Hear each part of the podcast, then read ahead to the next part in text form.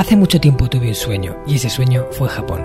Me llamo Marcos Cartagena y quiero darte la bienvenida al Hanasaki Podcast, un lugar donde te hablaré de las enseñanzas más valiosas que he aprendido de la cultura japonesa, mis propias reflexiones sobre la vida y una sección de entrevistas que he titulado Personas con Ikigai, en la que traeré a hombres y mujeres que han encontrado su propósito vital y trabajan cada día para hacerlo realidad. Espero de corazón que disfrutes de los minutos que están por llegar y por último un breve mensaje en japonés que deseo algún día seas capaz de descifrar. Hanami ni seichuste saite kudasai.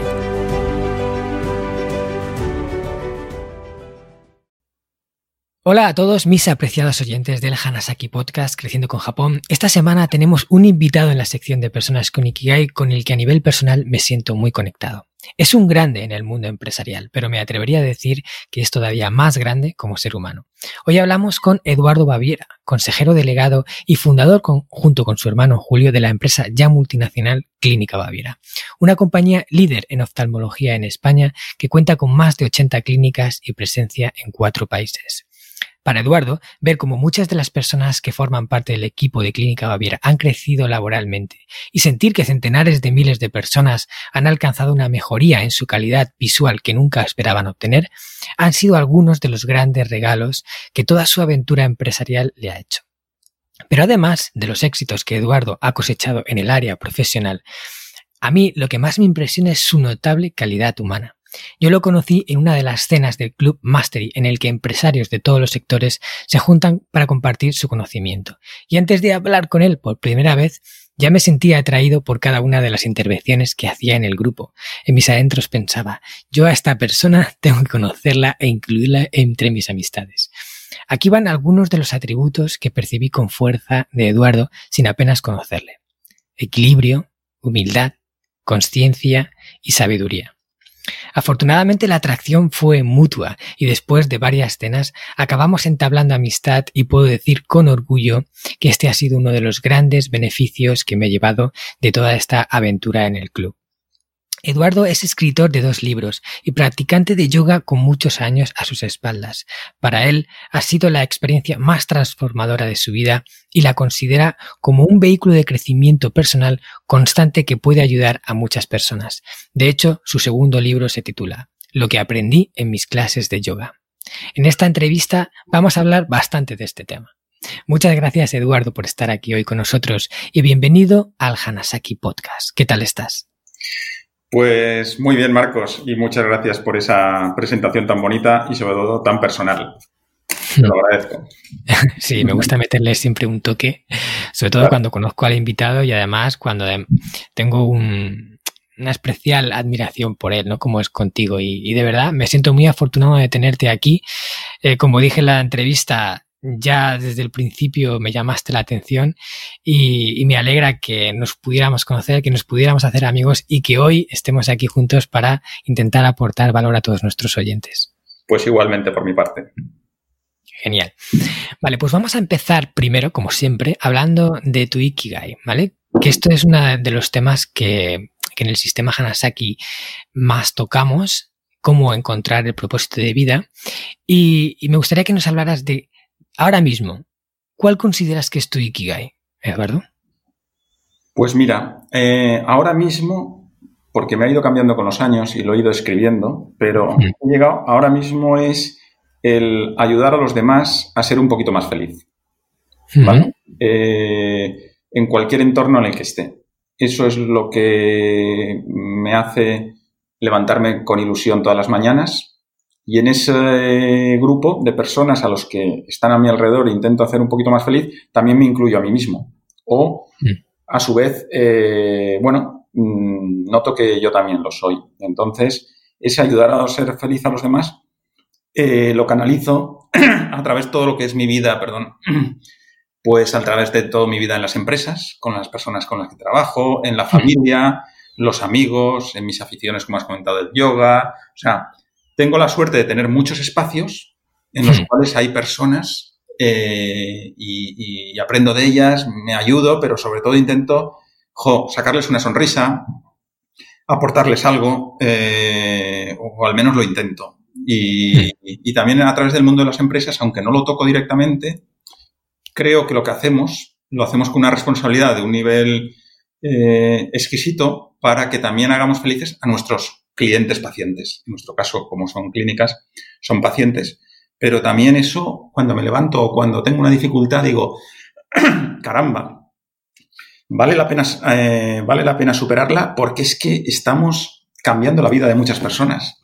Y en definitiva, mejorando a, a, las personas. Y eso es mi Ikigai. Muy sencillo, pero a su vez muy amplio y muy, no sé, muy bonito para mí. Claro. Sí, al final el Ikigai, cuando eh, lo buscas con, con sinceridad y, realmente quieres encontrarlo, te das cuenta de que eh, inevitablemente pasa por ayudar a otras personas, por aportar valor, por, por construir un mundo mejor. La cuestión también es cómo lo hacemos.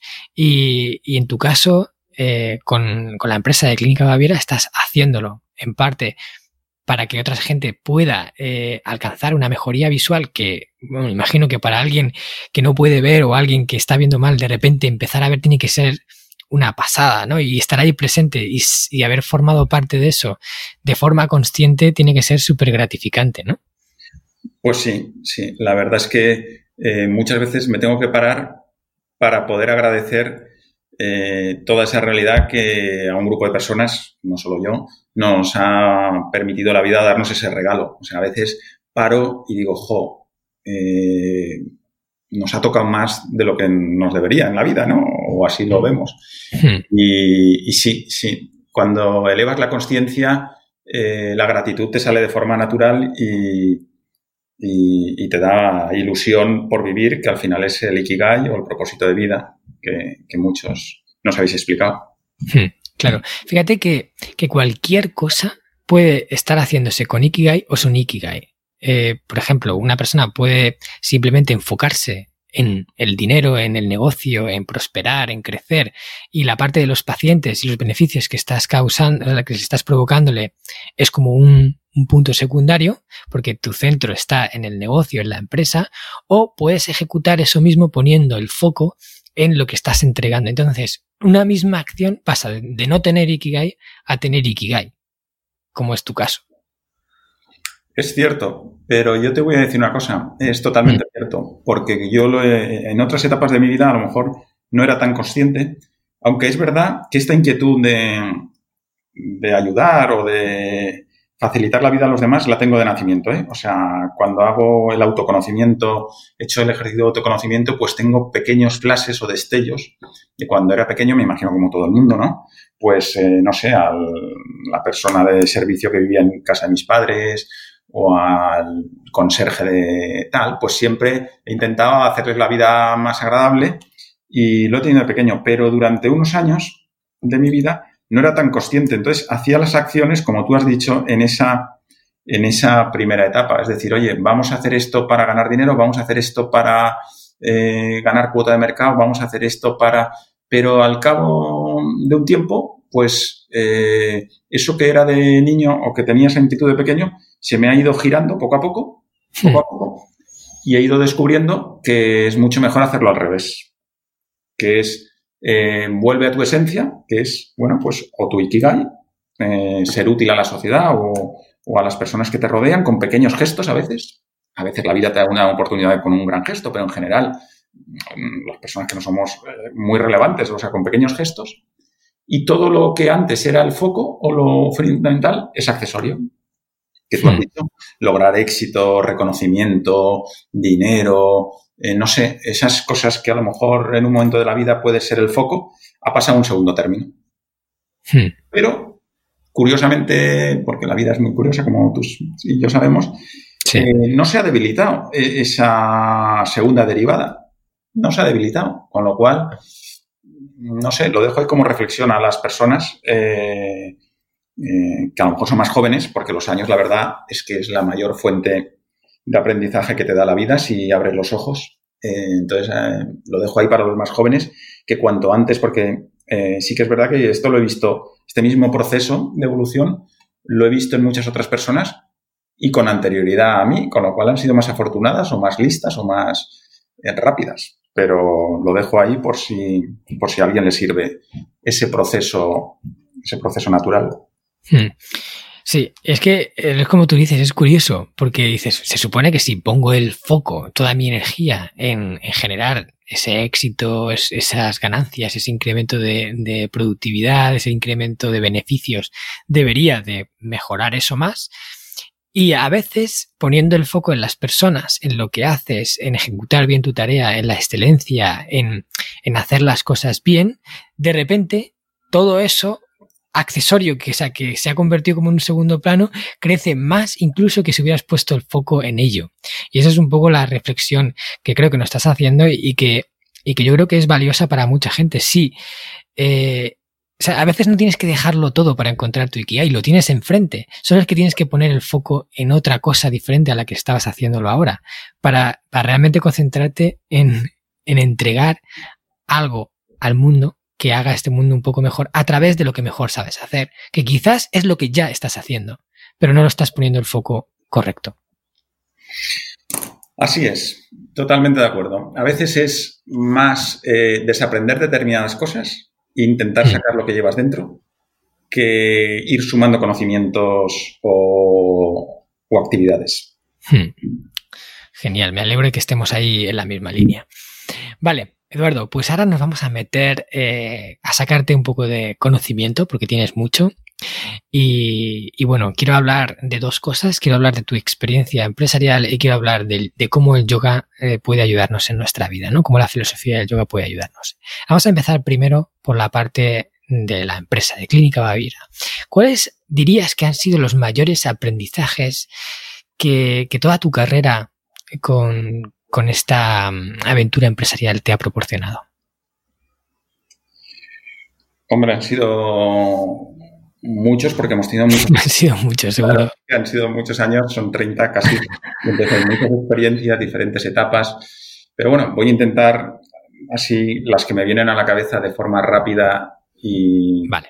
y, breve. Mira, la primera, yo soy un soñador, ¿vale? O sea, hmm. era de pequeño, eh, mi madre me lo dijo con otras palabras, me dijo, tú es que llevas la fiesta dentro de ti, entonces a ti te da lo mismo.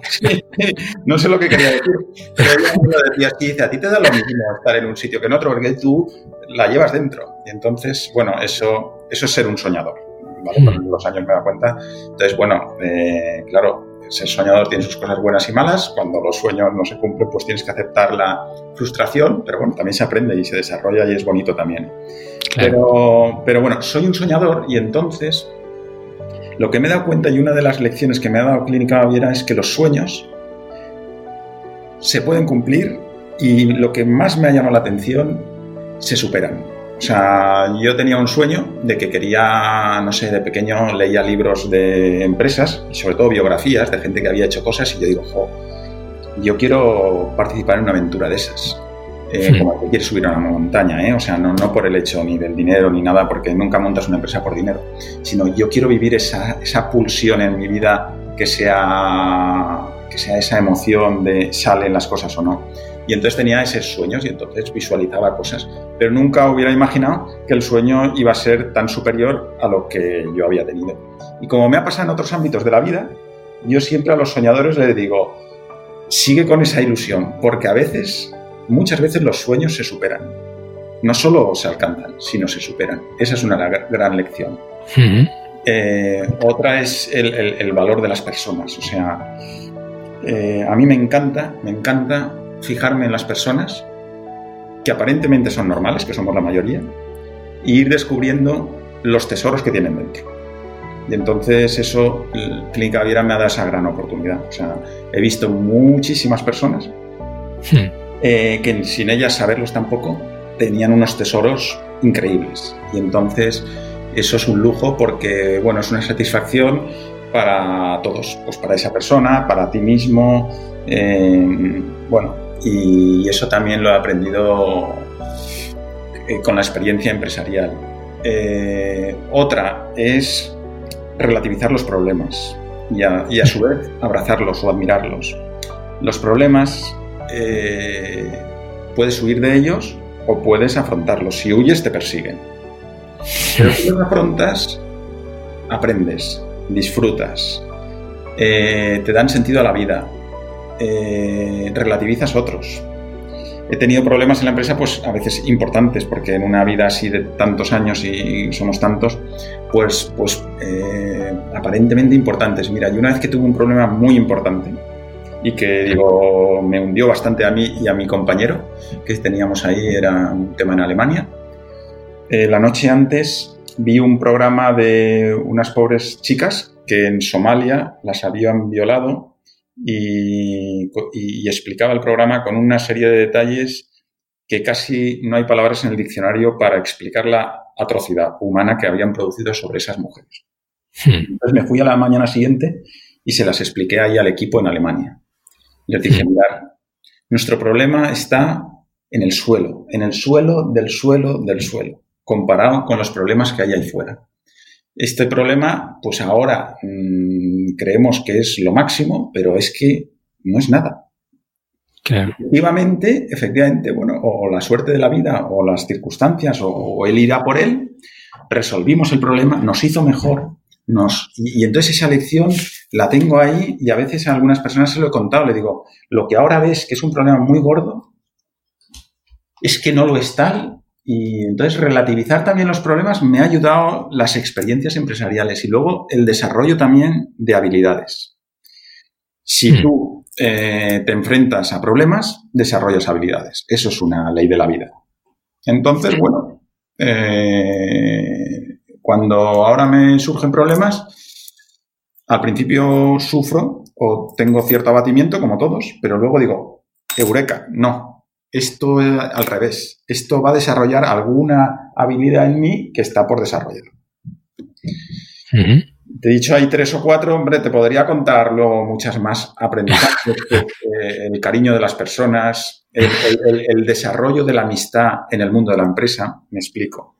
A ver, cuéntanos. Sí, esto es muy importante. Eh, tú puedes tener muchos amigos de la infancia, hmm. tengo la suerte de tener algunos, y, entonces esos amigos, puedes montar una empresa con esos amigos, y entonces a lo mejor dejan de ser tus amigos. También me ha pasado, ¿eh? Pero, pero, ¿por qué? Pues porque, bueno, porque a lo mejor esos lazos de amistad no habían sido sujetos a un estrés de lo que es llevar una empresa o de vivir las eh, adversidades de una empresa. Claro. Pero al revés, cuando tú no eres amigo de nadie y tú montas una empresa con un grupo de personas, que es lo normal, que en el mundo de la empresa pues no, tengas tu grupo de amigos, hmm. tú estás sometido a una serie de retos y de dificultades y de momentos de intensidad que si tú hay fraguas una buena amistad, esa amistad es muy verdadera porque ha estado probada, o sea, está a prueba de bomba, porque ha sido forjada en momentos difíciles, en momentos de alegría, de tristeza, de dificultad, de egoísmo, de tal. Con lo cual, eh, otra enseñanza que me ha dado la, la, la empresa, Clínica Caballera, es no desestimar o sea, tampoco quiere decir que todos seamos amigos por el hecho de pertenecer a una empresa, pero no desestimar la gran capacidad y oportunidad que te da una vivencia empresarial para forjar amistades increíbles. Hmm otra enseñanza también.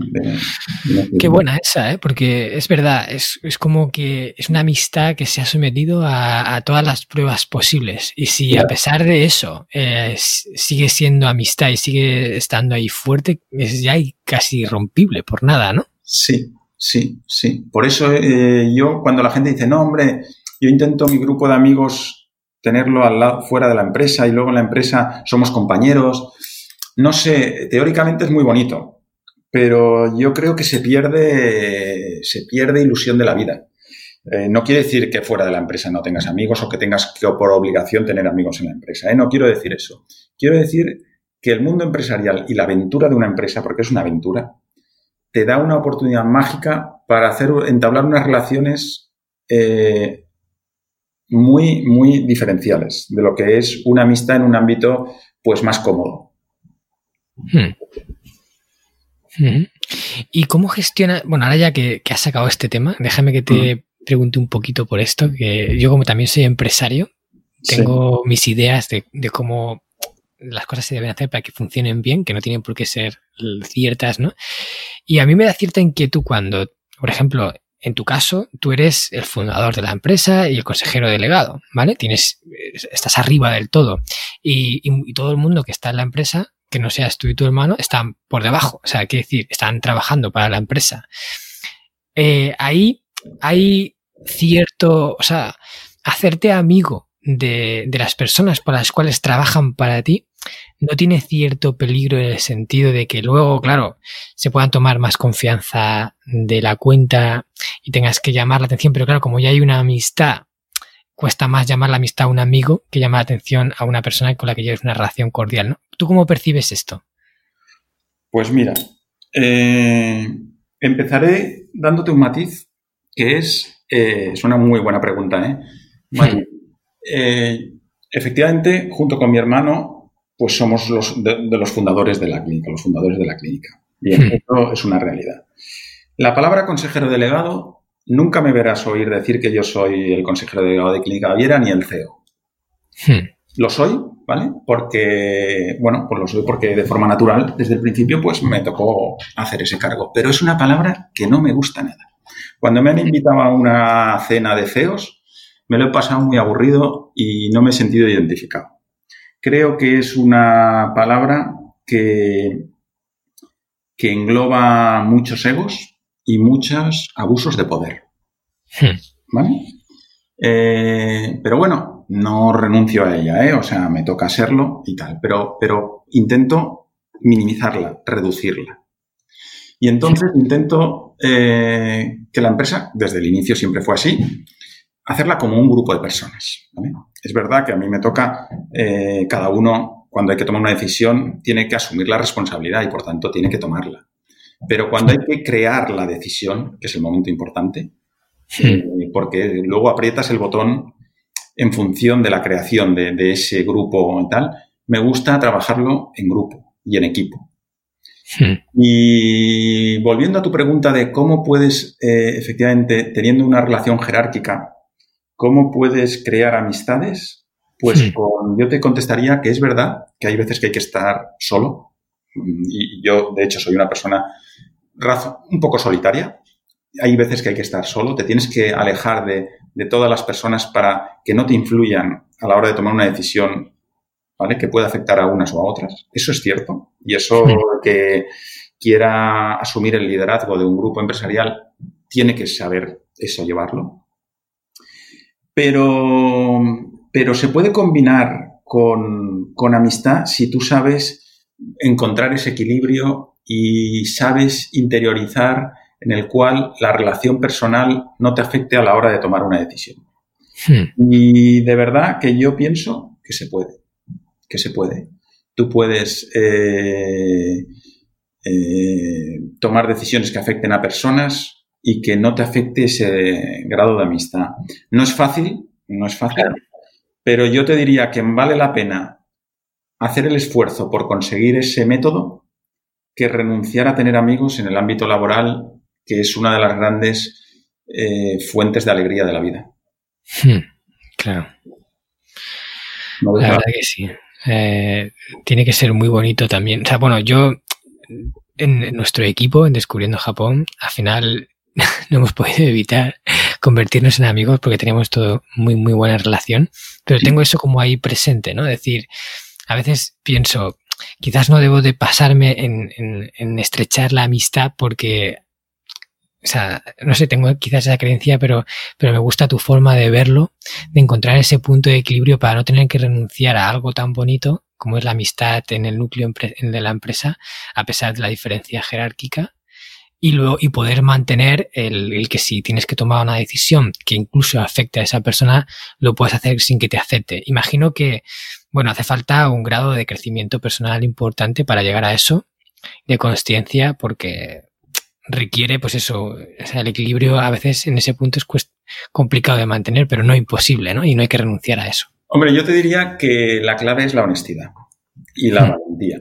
Es decir, yo te puedo decir que me ha tocado hacer despidos de amigos y compañeros y gente que ha dado mucho por la empresa, pero me ha tocado decir, oye, la alineación hay que cambiar porque al final somos entrenadores. Cuando llevas una empresa eres como un entrenador de un equipo de fútbol y tienes que hacer una alineación. y una alineación de personas que vaya a ganar el partido. Así se progresa, así es el progreso. Y me ha tocado hacer, bueno, claro, en 30 años, imagínate, me ha tocado hacer cambios de, alineación. No puedes mantener el mismo equipo durante 30 años porque cambian las circunstancias, el tamaño, las personas, eh, inclusive el propia crecimiento de la propia persona. Y me ha tocado hacer, eh, bueno, mmm, llámale despidos, llama salidas, tal. Pues te puedo decir que con la gran mayoría de esas personas, con la gran mayoría de esas personas, mantengo la amistad e inclusive la he la he incrementado cuando a lo mejor han salido del proyecto, sí. A veces, eh, mira, es muy importante la honestidad. Es decir, cuando dices, mira, hay que salir de aquí.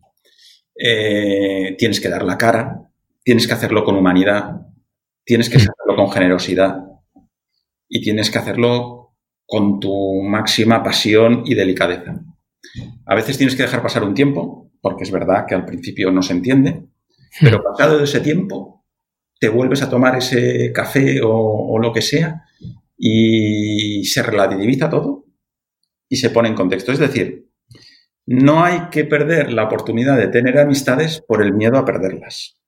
Hmm. Vale la pena enemistarte con alguien si, o sea, vale la pena arriesgar el tener una enemistad o una confrontación por el hecho de tener la oportunidad de abrirte y tener relaciones superiores y no solo profesionales o, mercantiles.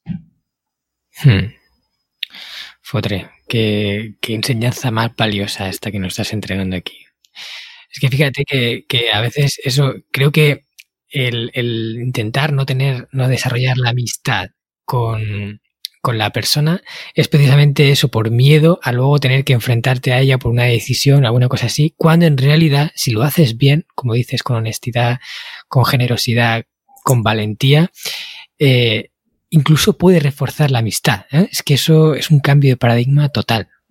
No, no, que, que de verdad que te lo digo, que mira, una vez eh, al director de Alemania lo tuve que despedir porque, porque llevaba un rumbo que, bueno, yo percibía que la empresa eh, iba a fracasar. Y entonces era el fundador de, unas pequeñas clínicas que nosotros habíamos adquirido en Alemania. Y eso era un emprendedor, era un, es una persona maravillosa. Y entonces tuve que tomar esa decisión de despedirlo. Entonces, vamos, estuve con él y le dije, mira, te tengo que despedir. Eh, vamos, no con esas palabras más tal, porque, y sobre todo que lo justifiqué. Le dije, mira, es que estás cogiendo este rumbo, tú lo ves así, eso nos va a llevar aquí, eso nos va a tal. Y, y en ese momento, en ese momento, eh, se quedó choqueado, ¿vale? Porque además un emprendedor, que despidan, que te despidan a un emprendedor, que, que, que tu vida es la propia aventura y la empresa, es lo peor que te puede pasar. A priori. A priori. Claro. A priori. A priori. Bueno, eh, se lo tomó tan así que, casi, casi, casi, mm, o lo percibí yo o lo sentí, eh, y era amigo mío, eh, y es muy amigo mío, que casi creía que iba a llegar a la violencia, pero no. El hombre se lo asumió y se fue a su casa. Pues mira, pasaron dos años y, y lo veo regularmente, ¿no? Todos los años. Y entonces me dijo, mira, Eduardo, la mejor decisión que has tomado en tu vida es despedirme. y entonces, cada año que lo veo, porque nos vemos en los congresos de oftalmología europeos, hola Eduardo, y entonces mm, no me dice ni cómo estar, lo mejor que hiciste después de despedirme. Y yo, ¿cómo tal? Y entonces siempre, cada año que lo veo, es la primera frase. Luego ya hablamos de todo, de cómo le va la vida, cómo tal. Fíjate, eh, y seguramente fue una, bueno, no, sin duda fue una buena decisión, pero, pero que lo vea él y que diga que fue la mejor decisión que, he tomado en mi vida, pues, pues bueno, te dice un poco eso de que la valentía, la honestidad, el ir de cara. Yo una vez me acuerdo que un despido relevante de un compañero mío que había estado muchos años conmigo. Hmm. Eh, pues nada, me fui al abogado, nunca lo había hecho, era de los primeros me fui al abogado y a Garrigues, uno muy bueno, laboralista. Oye, ¿esto cómo lo hago? Lo quiero, quiero quedar bien, quiero cumplir el contrato, quiero que ayudarle todo lo que pueda. Y entonces me lo prepara todo. y me dice, ¿pero lo vas a hacer tú, Eduardo? Digo, hombre, ¿cómo no lo voy a hacer yo? Si este hombre ha estado conmigo siete años, se lo tendré que explicar, justificar, estar a su disposición a que responda a todas las preguntas que sean, ayudar todo lo que pueda. Dice, pues mira, eh, me gustaría que todos los eh, líderes de las organizaciones fueran como tú, porque es que no sabes la de despidos que me ha tocado a mí los viernes por la tarde, yo como abogado, ir a la persona y darle los documentos para que los firme y se vaya. Dice, no es lo normal que la persona que toma la decisión de la cara a la hora de tal. Y digo, ojo, pues eh, lo, normal está equivocado, bajo mi punto de vista. me sorprendió mucho, claro, yo solo he trabajado en mi empresa. Entonces no he trabajado, poco a poco ya vas aprendiendo y te van contando historias. Pero es una reflexión de esa abogada de, de, Garrigues que me dejó tocado en ese sentido. Digo, ojo, pues qué poca ética. Y por eso te digo que eso de, de la palabra CEO y tal, no lo sé, igual es que aún no estoy evolucionado suficientemente, pero, pero veo ahí mucho trabajo por hacer. Hmm. Y, eso son experiencias. Por, por, eso te he dicho que si nos podemos hablar de experiencias de Clínica Viera, no acabamos. Sí, qué bonito, ¿eh? me encanta todo lo que nos has contado. Y quiero preguntarte otra cosa, que además esto te lo escuché eh, contar porque fuiste uno de los ponentes del grupo, una de las cenas, hiciste una ponencia eh, que yo escuché ahí súper atento, y nos contaste algo que a mí me, me dejó como marcado, ¿no? O sea, me encantó esa reflexión y quiero que nos la compartas hoy aquí en el podcast. Y es que cuando te preguntan qué papel desempeñas en la empresa, tú para asombro de la persona contestas que en realidad eres jardinero y te dedicas a cuidar del árbol. Eh, ¿Nos puedes explicar en qué consiste esto? ¿Por qué dices que eres jardinero?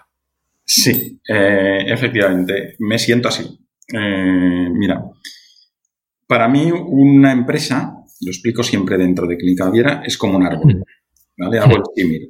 Entre otras cosas porque, bueno, a mí me gusta mucho la filosofía estoica y los estoicos, eh, igual que en el sistema Hanasaki, les encanta aprender de la naturaleza, ¿no? Entonces, más cosas más bonitas. Yo he plantado árboles de pequeño cuando era muy pequeño, eh, que la naturaleza y un árbol. La belleza de los árboles, pues es que son muy diferentes y tal. Entonces, para mí una empresa la veo como un árbol. La copa y las ramas, lo que se ve, son los centros. Imagínate, en el caso de Clínica Viera, por las clínicas, la web, la publicidad. Es decir, lo fácil de copiar, pero lo que se ve. Lo que es eh, temporal, es decir, en el árbol, pues los árboles que cambian de hoja, pues como lo ves, pasan las estaciones de, del año y van cambiando las hojas, pero el tronco se mantiene.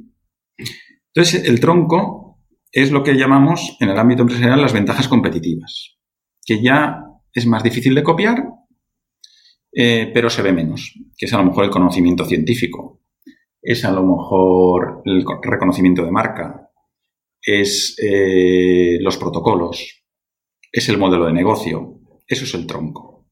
Y el tronco es lo que parece que sostienen las ramas y, las hojas. Y entonces muchos gestores se obsesionan por ventajas competitivas sostenibles. Porque es algo que se ha escrito mucho en los libros. Eh, pero lo que realmente sostiene y da fuerza a un, a un árbol no es el tronco, son las raíces. Cuando tú ves un huracán, esto lo aprendí yo en, me lo, explicó un jardinero en Estados Unidos, que hay muchos huracanes, ¿no? Me dice, ¿has visto ese árbol que ha caído? Ese es que no tenía buenas raíces. Dice, lo que, lo que determina si un árbol cae o no, no es el tronco, son las raíces. El tronco sostiene la copa. Y entonces, en la empresa, las raíces, lo que sostiene la copa y las ramas a largo plazo, no son las ventajas competitivas, que se escribe mucho en los libros. Para mí son los valores corporativos. ¿Por qué? Porque las ventajas competitivas en el medio plazo también se diluyen y desaparecen. Si tú tienes un modelo de negocio, te lo pueden copiar. Si tú tienes un conocimiento científico, te lo pueden copiar también. Hasta un reconocimiento de marketing con una buena campaña de... Pero en cambio, la cultura corporativa y los valores, que es lo que no se ve, es muy difícil de copiar porque va en la propia naturaleza de la organización y no se ve. Y entonces, al no verse, ¿cómo lo vas a copiar?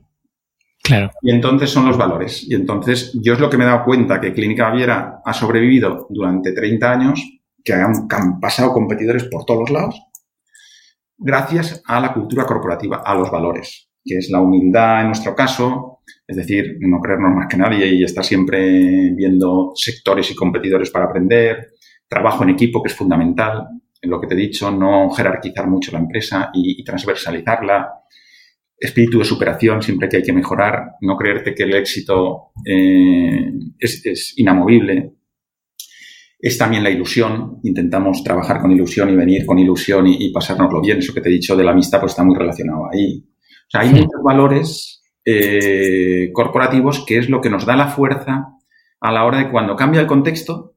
En el árbol cambian las estaciones, invierno, primavera, verano. Si tú te vas a ver un almendro, verás que en, primavera es muy bonita la flor, en invierno está feísimo y en verano está la almendra. Pues en la empresa cambia el contexto. Entonces, lo único que te puede permitir sobrevivir al cambio de estaciones, que en el, mundo de la empresa es los cambios de ciclos, es lo que hay bajo, la cultura corporativa, porque eso te va a ayudar a ser responsable a la hora de tener que superar una adversidad, a no tirar la toalla a la primera, al, estar cohesionado en equipo, afrontar mucho mejor una, situación. Y cuando me digo cohesionado, me refiero tanto equipo directivo, empleados, accionistas, eh, stakeholders, ¿sabes? O sea, eh, entonces, como yo desde el principio, siempre como he empezado, y los emprendedores empiezan así siempre, tú haces una cosa y cuando ya la sabes hacer, pasa uno por delante tuyo y le dices, lo puedes hacer por mí. Entonces, él lo hace y tú te pones a hacer otra cosa. Yo, es mi forma de crecer, no lo he hecho de otra forma. Eh, entonces yo he hecho, pues al principio hacía la contabilidad, fichaba personas y todo eso lo he delegado a la gente que, bueno, es, como se crece en una empresa. Claro. Llegó un momento en el cual me di cuenta que había delegado tanto que solo me dedicaba a cuidar la cultura de la empresa, la cultura corporativa. Y entonces cuando un médico en una cena muy divertida me preguntó, ¿tú qué haces, Eduardo? Porque veo que hay un montón de gente que hace muchas cosas y tú que dicen que eres aquí, pues, uno de los líderes importantes, veo que no haces nada. Y, me, dejó ahí, un poco... Te dejó en blanco. Porque era una doctora además que apreciaba mucho y que llevaba con nosotros mucho tiempo. Y entonces mm, tuve que ser rápido y decir, mira, yo soy jardinero. Y de ahí me salió. Y entonces me dijo, ¿y eso qué es? Digo, bueno, intento que la empresa dure mucho tiempo. Y entonces se quedó callada y me dijo, oye, Eduardo, pues me gusta que me, me puedes explicar en qué consiste eso, porque yo quiero, estoy muy a gusto en Clínica Viera y quiero jubilarme aquí, y me quedan muchos años, y entonces me interesa mucho saber cuál es tu actividad para que la empresa dure mucho tiempo. Y entonces, cuando le conté las raíces, pues le digo, mira, intento cultivar la, las raíces, o sea, no me centro ni en las ramas, que eso se centra en los gerentes de centros, ni en el tronco, sino en lo de abajo. Y, eso nos permitirá que cuando haya que cambiar las ramas o el tronco, inclusive que podarlo y qué tal, pues eh, lo hagamos de una buena forma. Y por eso de ahí, de esa noche, que ante esa pregunta tan que me dejó noqueado, pues me salió esa contestación así tan graciosa y entonces a partir de ahí dije, pues jo, me tengo visualizado ahí en mi despacho el árbol y veo, ¿nos estamos desviando o no? Porque es muy fácil ¿eh? perder la cultura corporativa, porque cambian las personas, el cansancio, cómo, cómo mantienes una motivación durante 30 años, cómo te superas cuando te van bien las cosas, porque el legacy de las personas, el afrontar los cambios, pues cuesta mucho. Eh, cómo, cómo te mantienes humilde con el paso del tiempo y el reconocimiento de marca o la corporación muy grande. Cómo intentas que los intereses particulares no, sean los que se tomen las decisiones y no sea el objetivo final y la misión no se pierda, cómo te adaptas a los nuevos tiempos, a las nuevas tecnologías, a los nuevos modelos de negocio. Pues eso, eh, por eso digo que me siento como un jardinero, porque de pequeñito, vamos, planté árboles y ahora también me toca de otra forma cuidar las raíces de la compañía. Qué bueno. Bueno, pues que todos los oyentes tomen nota, aquellos que, estén dirigiendo una empresa, que estén en la posición que ahora mismo está Eduardo, ya sabe que no son CEOs, son jardineros y cuidan del árbol porque es tan importante, ¿no? Que esas raíces sean sólidas para que la empresa pueda mantenerse en el tiempo. además, sobre todo en los tiempos que vivimos ahora, que todo cambia tan rápido y que como no tengas una solidez corporativa, es, es muy complicado adaptarte a eso y, que, y sobrevivir, ¿no? Este podcast está patrocinado por descubriendojapón.com, una agencia especialista en organizar viajes con alma a Japón de la que yo también soy uno de sus fundadores. Hemos nacido para dar servicio a todos aquellos que quieran descubrir el país de una forma diferente, con la que poder conectar con su esencia y volver de allí con la sensación de haberlo conocido de verdad viajes con grupos de tamaño reducido, visitas a lugares fuera de las clásicas rutas turísticas y acompañado por uno de los guías del equipo de Descubriendo Japón, un amante de la cultura japonesa que habla el idioma y que te lo mostrará más como un amigo que como un guía a la vieja usanza. Yo soy uno de ellos. ¿A qué esperas para hacer realidad tu sueño? Visítanos en descubriendojapón.com. Bueno, me ha encantado. Yo no, esperaba, ya lo escuché una vez y escucharlo dos, así igual de bueno. vale, vamos a pasar a, la otra parte que tú también manejas mucho y, que, y de la cual sabes y quiero que nos compartas. Y es sobre el yoga. Quiero que nos hables de por qué eh, el yoga se ha convertido en una práctica tan importante para ti. ¿Qué tiene el yoga que te ha cautivado tanto? Pues mira, eh, el yoga para mí es el método más práctico y útil de desarrollo personal para vivir. Hmm. Entonces, como a mí me gusta eh, prosperar en el mundo interior y me gusta eh, también lo que te he dicho antes, mi Kigai es un poco ayudar a los demás, hacerlos felices. Cuando digo a los demás, a lo mejor es mi hijo o mi madre o un amigo o quien se cruza por mí, por delante mío. ¿eh? No. Entonces me he dado cuenta que, es el mejor método que hay para desarrollar tu mundo interior, que son las raíces de tu persona. Igual que te lo explico ahora en la empresa, para mí el mundo interior es lo que no se ve de ti, pero es lo que te da fuerza y lo que te da disfrute de la vida. Entonces, en el yoga he encontrado que acumula mucha sabiduría de muchos años a la otra parte del mundo, con lo cual complementa lo que ya podemos haber aprendido de nuestros familiares y nuestra sociedad. Y, además es libre, que yo pues me, he de reconocer que me gusta mucho la libertad, la libertad en todos los ámbitos de la vida. Es un método libre, no es dogmático y es global.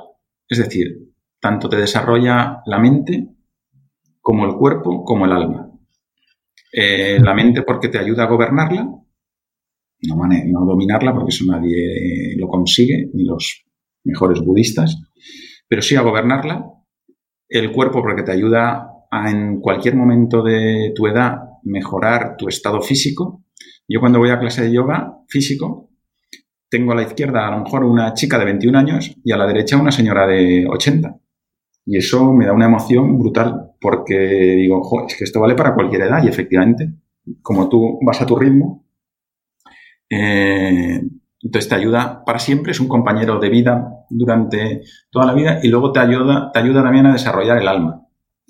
El alma es ese otro cerebro que tenemos que, en el cual el ego se reduce al máximo y salen los estados superiores que se llaman en el yoga del alma, que es a lo mejor la alegría compartida, la generosidad, la bondad, eh, bueno, todas esas eh, grandes actitudes que todos tenemos, pero es cuestión de, quitar el ego o de reducirlo para que salgan. Y entonces el yoga, de una forma libre y práctica, porque además es muy práctico, me gustaba de pequeño la filosofía, pero eso de leerte un libro y luego olvidarte y salir a la calle y tal, no, el yoga enseguida te dice, no, no, no, no, no, espérate, ahora ponlo en práctica. Hmm. Lo que cuesta, pero es lo que es útil. Y por todo eso, esa, esa libertad, esa sabiduría de más de 7.000 años, esa globalidad de que toca todo, eh, o sea, cuerpo, mente y alma, es que no hay nada más. Eh, esa, no sé, me cautivó, efectivamente. Hmm. Y y hay como diferentes tipos de yoga, ¿no? Hay, yo también practiqué un poco de yoga hace tiempo, es una de esas cosas que tengo pendiente de retomar, pero lo que sí que pude ver es que hay como un montón de, variantes de yoga, yoga no sé qué, yoga. O sea, al final, eh, cada variante tiene su propia forma de concebir o, todos los yo, todo yoga comparte una esencia y, y, las variantes son en las prácticas. ¿Cómo, bueno, cuéntanos un poco sobre esto. Bueno, efectivamente hay muchos tipos de yoga y hay muchos tipos de nombres de yoga que actualmente, por lo que yo he leído de los maestros más eh, sabios, que ahora se ha comercializado mucho, entonces se saca yogas de todo tipo, que, que, realmente pues, pues no son yoga, eh, o no son yoga como en el sentido eh, milenario o, ascentral porque se ha comercializado mucho. Entonces, por ejemplo, el yoga este que se hace en la sauna, pues eso es que sea, con la modernidad de la sauna se dice, pues ahora yoga en la sauna. Pero eso realmente se llama el, Bikram Yoga, pues yo creo que no es yoga. Yoga es todo aquello que viene de la India en un momento determinado y que, eh, y que bueno, son técnicas que tienen 7.000 o 8.000 años, que se introducen en muchas religiones y en muchos mecanismos de desarrollo profesional y, en el mundo actual. Cuando llega a Occidente se, hacen muchas ramas y se marketiza mucho, como en otros productos, pero la raíz es la misma. Y entonces, ¿cuántos tipos de yoga hay hasta donde yo conozco? Para mí hay dos grandes ramas y de ahí salen todos. Uno es el yoga físico y otro es el yoga mental. El yoga físico se llama Hatha Yoga y el yoga mental se llama Radhya Yoga. Y esas son las dos grandes ramas, según Patanjali y todos estos grandes estudiosos. Eh, entonces, el Hatha Yoga es yoga físico que trabaja las posturas estas que, bueno, que tú habrás hecho y has visto, la pinza, el camello, tal, posturas de yoga que trabajan la consciencia de la mente a través del cuerpo. También trabaja el yoga físico la respiración, los ejercicios de respiración, y trabaja también los ejercicios de relajación. Esos tres grandes formas de abordar el cuerpo para llegar a la mente es el yoga físico. Y luego el yoga mental, que como su práctica más, eh, bueno, más grande o más habitual o, más, o esencial es la meditación. Pero no solo es eso. O sea, en el yoga mental es también la meditación que se divide, hasta donde yo he conocido, en meditación práctica, que es los propios ejercicios de meditación, atención a la respiración, visualización de la bóveda celeste, ¿vale? Que lo que intentan es calmar la mente para que la mente coja un nivel de conciencia superior, esencialmente.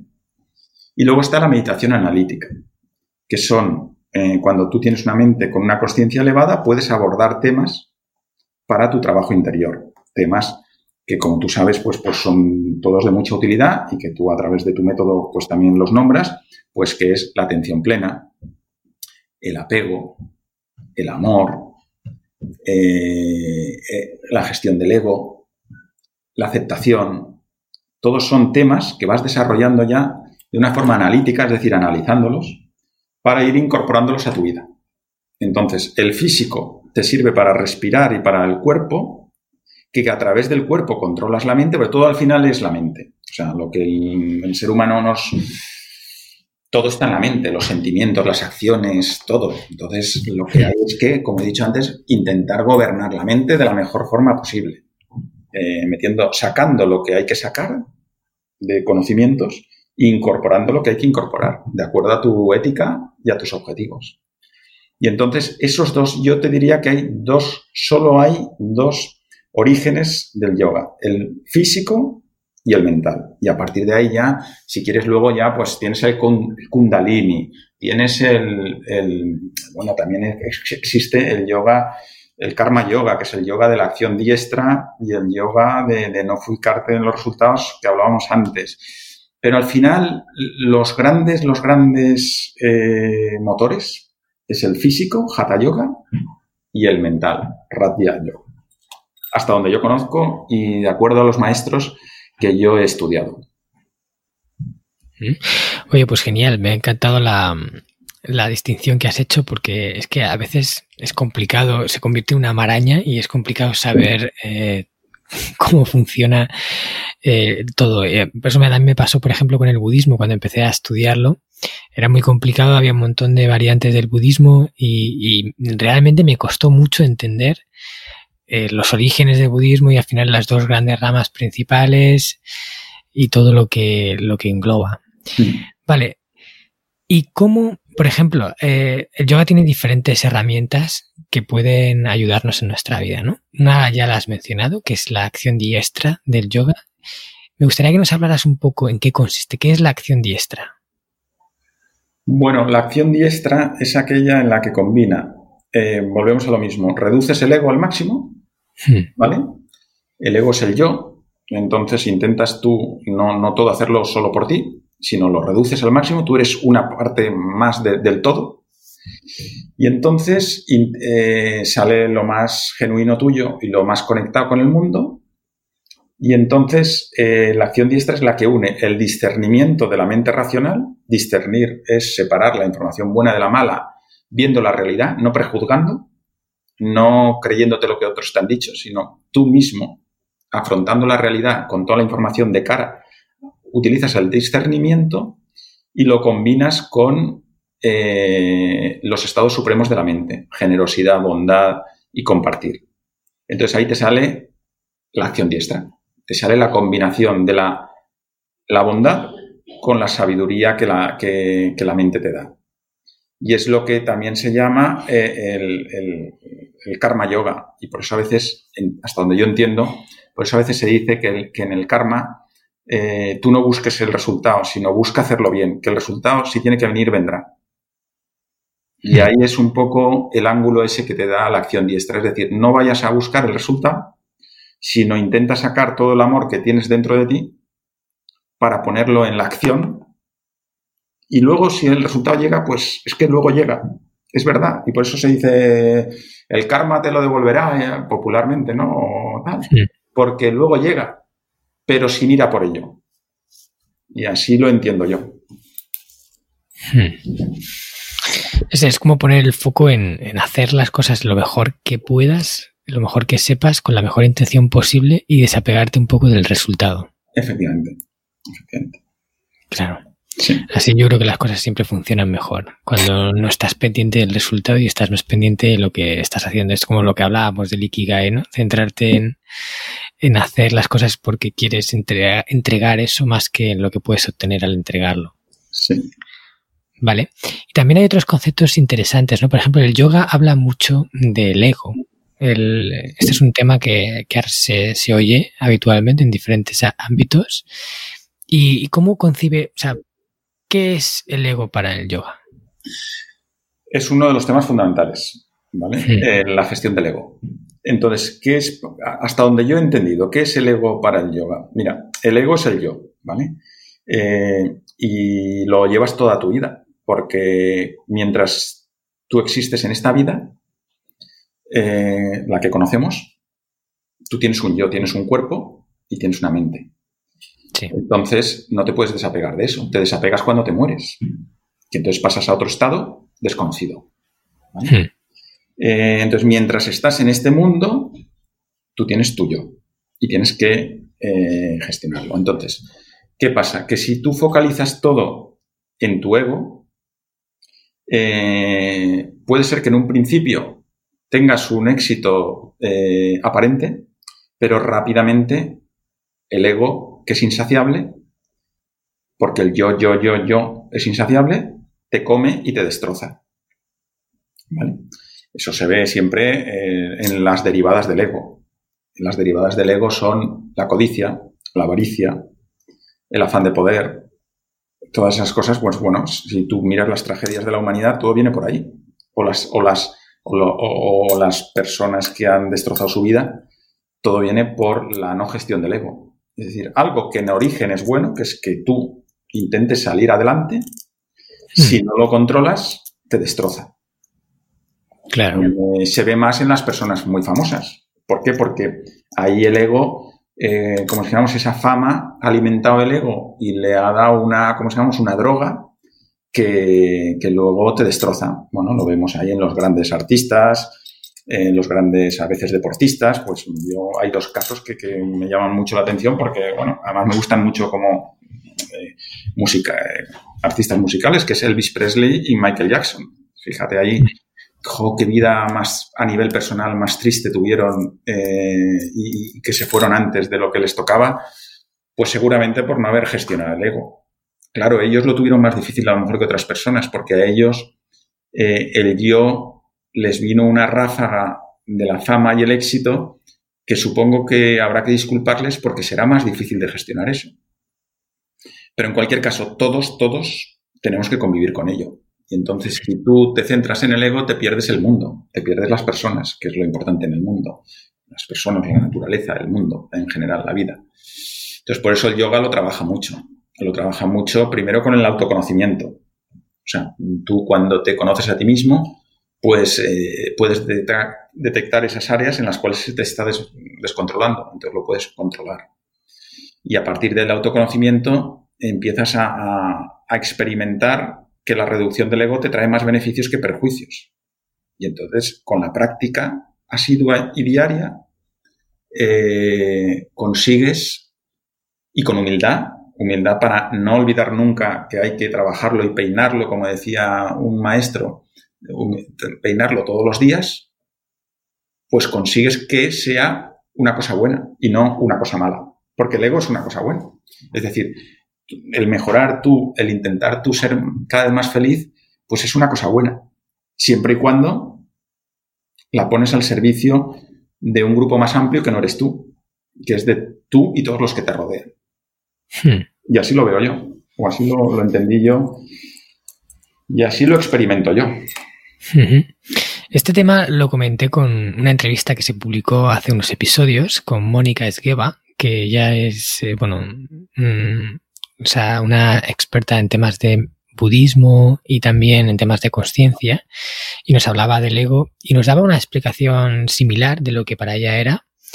Y es como eso, algo que en principio está para ayudarnos, pero cuando está fuera de control y cuando le damos todo el poder al ego, se apodera en nuestra vida y nos machaca, o sea, porque no va a buscar nuestra felicidad, sino está centrado en otras cosas. Por ejemplo, la supervivencia, en, mantenernos a salvo, en, proveernos de todo lo que necesitemos, pero claro, llega un punto cuando empiezas a escalar y empiezas a ser un poco más consciente de que si le das el poder al ego, te destruye. Eso es un poco lo que le ha pasado a mucha gente que no ha sabido gestionarlo. Eh, como dices, seguramente es mucho más difícil gestionar el ego cuando la, la fama te llueve de un día para otro y, tienes que, ¿sabes? Te engrandecen tanto que, tienes que tener ahí un, temple para bajarte a tierra, para conservar esa humildad y para no darle al ego demasiada, demasiado alimento, ¿no? Para crecer. Pero que a su vez puede jugar en tu favor. Si sabes, como tú dices, gestionarlo. O sea, no, no lo puedes dominar porque al final está ahí, pero sí que lo puedes gestionar, ¿verdad? Sí, efectivamente. Yo creo que es algo eh, de trabajo diario, además. Eso es algo de trabajo diario. Cuando tienes un pensamiento, tienes que ver si ese pensamiento lo tienes que pasar por el filtro. Ese pensamiento me va a llevar a actuar de una forma egoísta y voy a hacer daño a personas o no voy a compartir a lo mejor lo que podría, o ese pensamiento es más superior. Yo le llamo pensamientos yógicos, en los cuales me miro a mí, pero miro el resto, evalúo, empatizo, me pongo en lugar de otras personas y por tanto ese pensamiento me va a llevar a una acción más virtuosa o más elevada. Eso es lo que tienes que hacer todos los días o por lo menos intentarlo. Y si lo vas haciendo, yo creo que se va progresando. Hmm. Joder, ¿cómo sería el mundo si todo, si muchas más personas utilizaban esa forma de, pensar, ¿no? Esa, forma de pasarla por el filtro y centrarte en, que el conjunto, más que uno mismo, sino que el conjunto... Es que somos el conjunto. Hmm. Eh, Marcos, cada uno somos un universo. Esto lo decían los estoicos, que ya te he dicho que a mí me gustan mucho. Todos somos... Sí, a mí me gusta. También, ya lo sé. Ya. Todos somos un universo en miniatura, pero que formamos parte del universo. Eh, entonces estamos conectados. Entonces, eh, pensar que yo, yo solo conmigo mismo voy a ser feliz, es que no va a sacar lo mejor de mí mismo, porque, porque me voy a quedar en mí y cuando ya haya conseguido mi alimento, todo lo demás va a ser alimento que voy a desperdiciar si solo pienso en mí. En cambio, si yo pienso en mí, pero luego en cuanto tengo cubiertas mis necesidades, pienso en ti, y en el otro y en el otro, en el otro, va a salir mucho más eh, de mí y voy a tener una vida mucho más eh, plena y diversa y ampliada. Es que es muy sencillo de pensar. O sea, es que no, la idea que subyace no es difícil de entender. ¿eh? O sea, si tú no vas a cumplir tus objetivos, no va a salir lo mejor tuyo. Si tú, en cambio, te ves como parte de un todo, es que te multiplicas. Hmm. No es tan difícil. Una vez cubiertas las necesidades básicas que casi todos las tenemos, que es comer y dormir. Hmm. Sí, totalmente. En realidad, a veces las cosas eh, más importantes no son las cosas más complicadas, son cosas sencillas y también incluso aplicando sentido común hasta evidentes, pero es lo que pasa, ¿no? A veces lo evidente queda, queda obviado. Vale. Y cuéntanos también eh, sobre una metáfora que te escuché decir en una de, tus ponencias, ¿vale? En la que hablabas de que la conciencia es como un edificio de varios pisos. Sí, sí. Me gusta ese ejemplo cuando en clase lo oí y tal. Sí. Para mí la conciencia, lo oí así en clase, es una, sí, efectivamente es un ejemplo. La conciencia es que tu, tu mente tiene, imagínate, siete alturas. Es un edificio de siete alturas.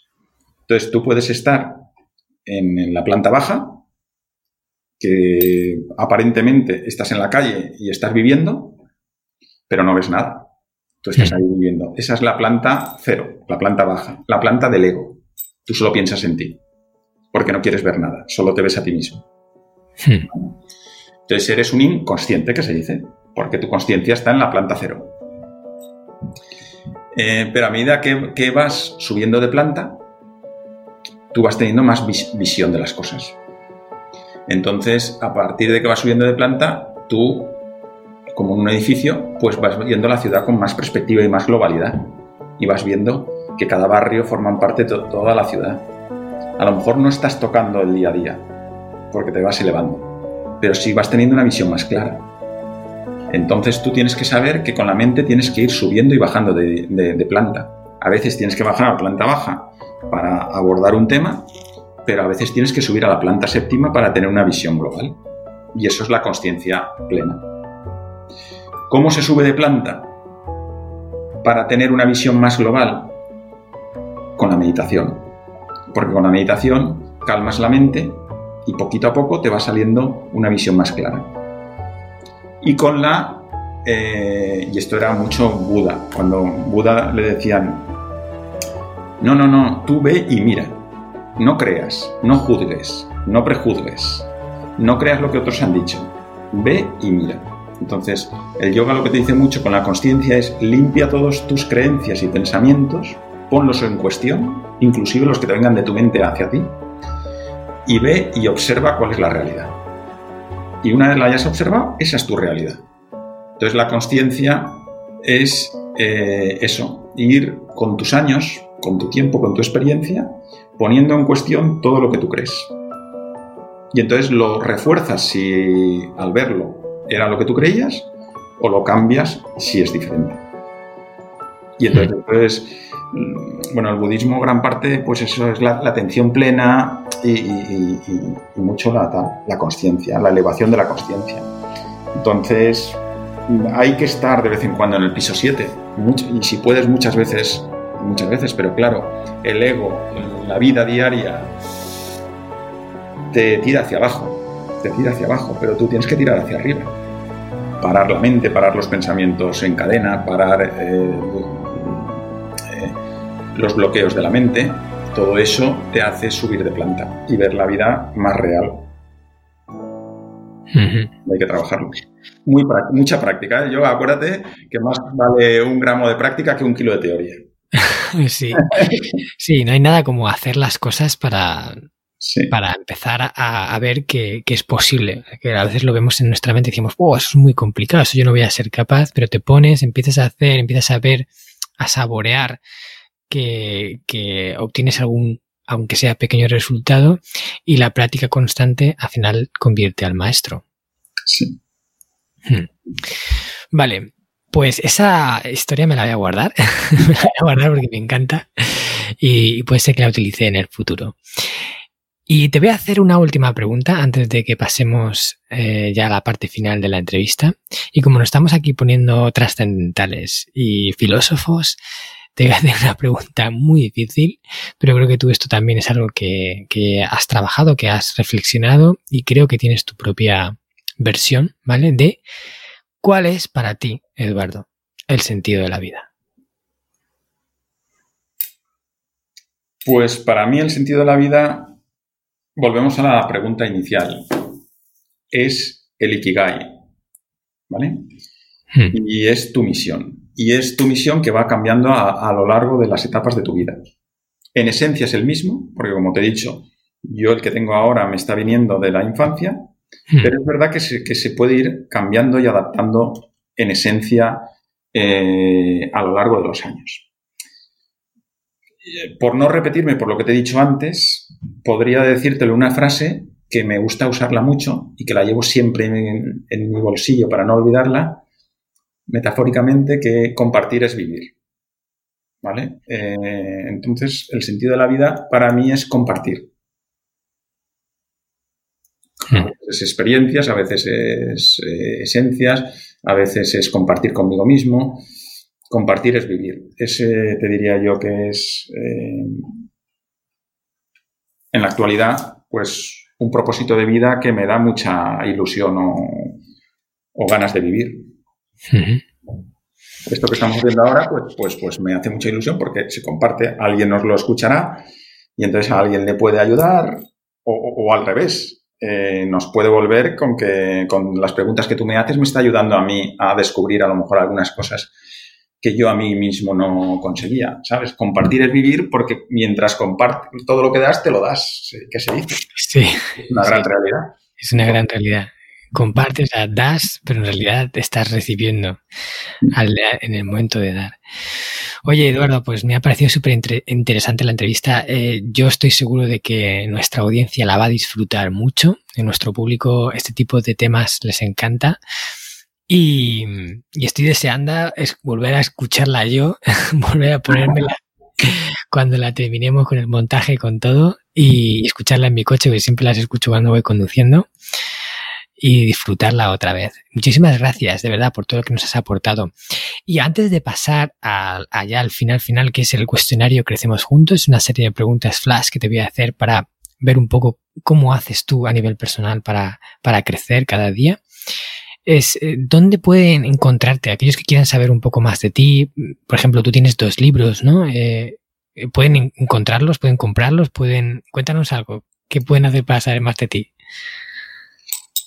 Bueno, pues la verdad es que por el mundo que me toca enfocarme mucho y no perder, y estoy en un, momento de, pues, de la empresa que, que me exige mucho, eh, pues difundo poco lo que, o sea, o, difundo en mi círculo más cercano, tampoco me creo sabio en nada, entonces tampoco me, me, considero que, que, tenga, entonces tengo poca, poca, eh, pocas herramientas de difusión de forma externa, ¿vale? Hmm. Eh, sí que es verdad que esto que te he contado son dos libros, uno, Ideas que funcionan, que si te metes en, la web Eduardo Baviera, pues ahí lo puedes adquirir y otra, eh, lo que aprendí en mis clases de yoga. Esos son los dos libros en los cuales hablo uno de la parte empresarial y otro de la parte personal. E inclusive en el de yoga, el último capítulo es yoga en la empresa, porque le veo mucha similitud que las herramientas para la, para la persona se pueden utilizar a, a la empresa. Entonces, esos son los dos libros en los cuales yo tal. Y luego sí que ante cualquier invitación de contar mis experiencias, porque tengo que aplicarlo de compartir es vivir, como es esta entrevista, pues siempre digo que sí. O sea, nunca digo que no. Una vez estaba con el padre Ángel, que lo que tenía mucha ilusión conocerlo, y entonces me dijo, mira, Eduardo, cuando tengas la oportunidad de ayudar a alguien, nunca pienses, siempre di que sí. Y luego piensas. Porque si metes el pensamiento por medio, ya las fastidio. Y el otro día estábamos en una junta de una ONG en la que yo soy, vamos, formo parte ahí de, no soy muy activo, pero soy, formo parte ahí de, la junta. Y entonces había un proyecto y, yo le veía ahí muchas dificultades al proyecto. Y con una visión empresarial hubiera dicho que no, porque los contras eran menos. Pero me acordé de la frase del padre Ángel y cuando tocó votar, eh, me uní a todos los que votaron que sí. Porque, porque creo que en el ámbito de los estados supremos de la mente, es decir, aquellos en los cuales eh, pues hay que lanzarse. Entonces, yo, eh, no, como respondiendo ya concretamente a tu pregunta, no tengo redes sociales, no me difundo mucho, no tal, pero tampoco creo que, bueno, lo mío es muy práctico y muy básico y tampoco soy un experto ni científico en estos mundos, más que un aprendiz y, curioso, pero sí que cuando alguien me invita a dar una charla, pues es un regalo que me hace. Es decir, esto es como tú ahora que me has invitado, pues me has hecho un regalo. Entonces ahí voy y estoy aplicando mi compartir es vivir. Porque luego me vuelve, luego a lo mejor me, esto lo pones no sé dónde y otro te dice, oye, pues yo creo que aquello. Y, bueno, pero vamos, que no lo hago por eso, lo hago porque creo que, que todos lo deberíamos hacer, porque así es la vida. Hmm. Así aplicas tu lema de compartir y vivir. Pues nada, si entre la audiencia hay algún podcaster o entrevistador y quiere tener a Eduardo entre sus invitados, pues ya saben que pueden contactarle porque está muy dispuesto. Y yo ya os lo digo que es genial tenerle aquí. Muy bien, Eduardo. Pues pasamos a la parte final. Una serie de preguntas flash y ya finiquitamos nuestra, nuestra entrevista. Muy bien. Empezamos. ¿Cuál es el libro de desarrollo personal que más te ha aportado? Eh, el arte de no amargarse la vida, de Rafael Santandreu. Ese es bueno, ese lo he leído recientemente. Y las biografías. Las, para mí, muchas biografías es lo que son los libros mejores de desarrollo personal. Hmm. Y por decir uno último, que no lo he leído, pero sí que sus enseñanzas, porque no he tenido capacidad, mi mente no llega, eh, Don Quijote de la Mancha. Quizás sea el mejor libro de desarrollo personal de la historia. Ese lo tengo pendiente, es que... Ya, pero hay mucho ahí, ¿eh? O sea, ahí está todo. Pues tengo que cogerlo por banda. Vale, ¿cuál es la película o una de ellas que más te ha inspirado? Una de esas que te ha marcado. Forrest Gump y que ves lo sabía. lo sabía porque ya lo dijiste en una de las escenas. Forrest Gump, que es una de mis favoritas, por cierto. Sí. Dos preciosas películas. Forrest Gump y Qué bello es vivir, ¿no? Sí, sin duda. Preciosas. A mucha distancia de las siguientes, que también tengo, pero a mucha distancia. Pero esas están como ganan por goleada. Pues por mucha goleada.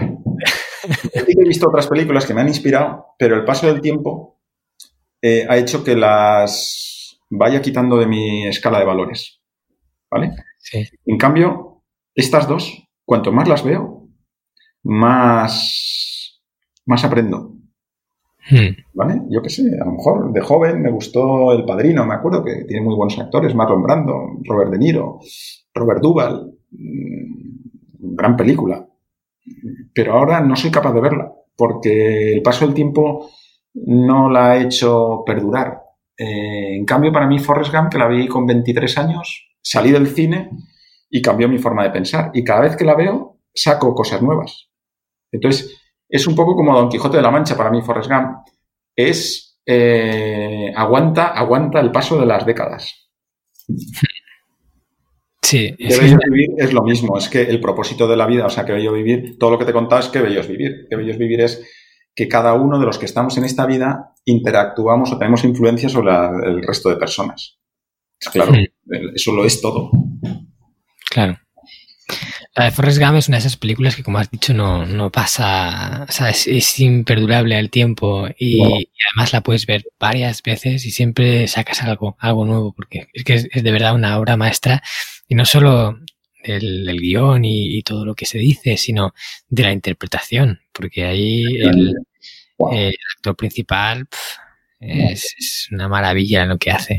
Y además está basada en hechos reales esto es, lo he investigado yo, porque mucha gente me dice, oye, pero es que eso es una novela así, además, muy curiosa, muy increíble. Y digo, no, yo la he investigado y el guionista que la escribió eh, se basó en personas normales que tenía alrededor de su comunidad, es decir, no está basada en una persona, sino en la suma de tres o cuatro personas. Se basó en la vida de tres o cuatro personas porque la vida es maravillosa y entonces escribió el guion que luego dio, que produjo la película. Con lo cual tiene mucho de realidad, Forrest Gump. Ostras, eso no lo sabía yo. Sí, pues te lo pasaré porque lo tengo escrito, porque algún día me gustaría escribir algún, algún libro sobre Forrest Gump. Y entonces hmm. estoy investigando mucho. Y, o sea, tiene mucho de vida real Forrest Gump. No es una historieta ahí curiosa que te ríes de que una persona limitada hace cosas extraordinarias. No, no, eso es la realidad. Ostras, pues me apunto a ese libro, ¿eh? Cuando lo saques, avísame primero. claro, sin duda. Siguiente pregunta. ¿Cuál es el hábito que más hábitos te proporciona? El hábito. Hmm, el hábito que haces de forma. Hmm, eh, andar. Caminar. Caminar. Tienes la costumbre de recorrer siempre caminar Me permite contactar con la naturaleza, me permite respirar bien, me permite pensar bien. Caminar, sin duda. O sea, yo o sea, una vez tenía un día libre en Londres y me fui del norte de Londres al sur de Londres, seguramente solo seguramente haya sido uno de los días más felices de mi vida. Hmm. Estuve cuatro horas, creo que me lo recuerdo. Londres es muy grande, ¿eh? eh cuatro horas y seguramente, o sea, caminar. Caminar. Por la ciudad, por donde sea, lo de menos. caminar la ventaja es que lo puedes hacer en cualquier sitio. Por la nieve ahora en Madrid, que está lleno de nieve, pues poquito a poco, despacio, pues caminas hecho el Camino de Santiago. Claro, a uno que le guste caminar, se lo recomiendo el Camino de Santiago porque solo caminas. Son 800 kilómetros. Sí, sí, sí. Qué bueno. Vale, ¿cuál es el aforismo eh, o la frase esta que contiene una enseñanza que según tu opinión eh, ha sido más valiosa para ti? Durante unos años era una que era, eh, eres lo que piensas, no, sientes lo que piensas y eres lo que haces. Hmm. ¿Vale? O sea, lo que quería decir ahí es que eh, tus sentimientos y tu estado emocional y tu ilusión viene de tus pensamientos, entonces lleva cuidado con los pensamientos, pero en cambio eres lo que haces, o sea, con los pensamientos solo no consigues nada. Tú te arromangas luego y según lo que hagas, eso es lo que eres. Hmm. Pero la cambié hace unos 5 o 6 años por compartir es vivir. son las muy buenas, ¿eh? Vale. ¿Cuál es el lugar del mundo que más paz te proporciona? Ese sitio en el que cuando estás dices, uff, estoy en paz. Pues yo creo que la paz la llevas dentro. Entonces en cualquier lugar puedes estar en paz. Hmm. Pero sí que es verdad que hay un sitio en España, que es la isla de Menorca, que, que me proporciona mucha paz. Quizás sea porque se une la naturaleza verde, es una isla verde, con el mar, con montaña. O sea, es un micro, micro universo que a mí me gusta mucho la naturaleza. Entonces, a veces me voy a subir una montaña, que se llama el Toro, una montaña muy bonita, o otras montañas, todo verde. A veces me voy al sur, que son playas de arena. A veces me voy al norte, que son playas de roca. A veces me voy a prados con vacas. Y todo en un diámetro de, de vamos, una isla que tiene 40 kilómetros de sitio a sitio. Hmm. Sí, es una, es una pasada. Desde luego las Baleares es un tesoro ahí. El mar te humilda mucho. O sea, si la humildad es importante, la capacidad de... Lo leí el otro día, que el mar y las montañas, porque es tan inmenso que, te ves que no eres nadie. O sea, entonces cuando te metes en el mar o buceas o lo ves que no tiene fin, dices, jo, no soy nadie. Sí, te hace darte cuenta realmente de lo, pequeñitos que somos, ¿no? En, realidad, en el universo, todo.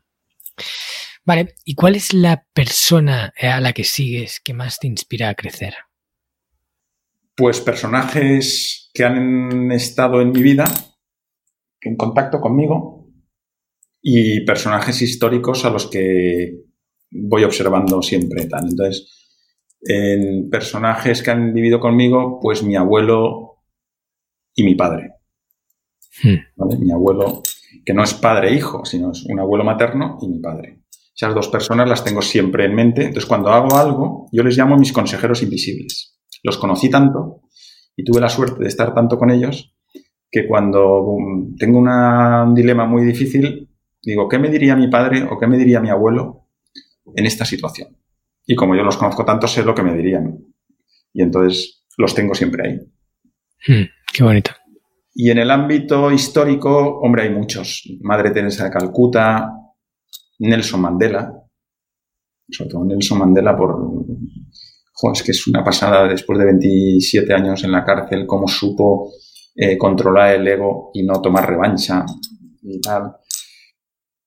Gandhi, o sea, hay muchos personajes históricos que yo los, pues ahí, que leyendo por eso las biografías a mí me gustan mucho, porque es que son reales y son mm. humanas y tienen debilidad. Todas además, todos esos grandes personajes son personas como tú y como yo y también tienen sus debilidades y entonces eso te hace más cercanos y más creíbles. Sí, totalmente. Y última pregunta, ¿cuál es el canal de podcast que escuchas frecuentemente que más te enseña? No sé si eres escuchante de podcast habitual o no lo eres, pero si lo fueras, ¿cuál sería tu canal? Pues mira, eh, no lo soy soy más de vídeos de YouTube que lo que hago es, si son muy interesantes, unos me llevan a otros y lo que hago, sí, lo que sí que hago es, cuando oigo a uno muy interesante, escribirlo. Lo voy parando y voy escribiéndolo. Entonces tengo una libreta porque esa síntesis me permite que no se meten en la mente y salen y se van.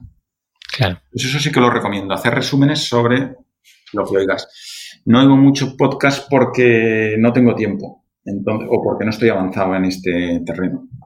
Hmm. ¿Y la otra pregunta cuál era? Sí, esa. Eh, si tenías un canal de podcast escuchado. No, no tengo ninguno en concreto de momento. También la, digitalización la intento buscar con equilibrios, es decir, y luego me gusta mucho el libro, como yo subrayo y escribo en los libros, me gusta mucho el libro porque leo a mi velocidad. A lo mejor en un párrafo me estoy cinco minutos y otro lo paso muy rápido. Entonces los audiolibros no me permiten gestionar yo la velocidad de los temas que voy escuchando.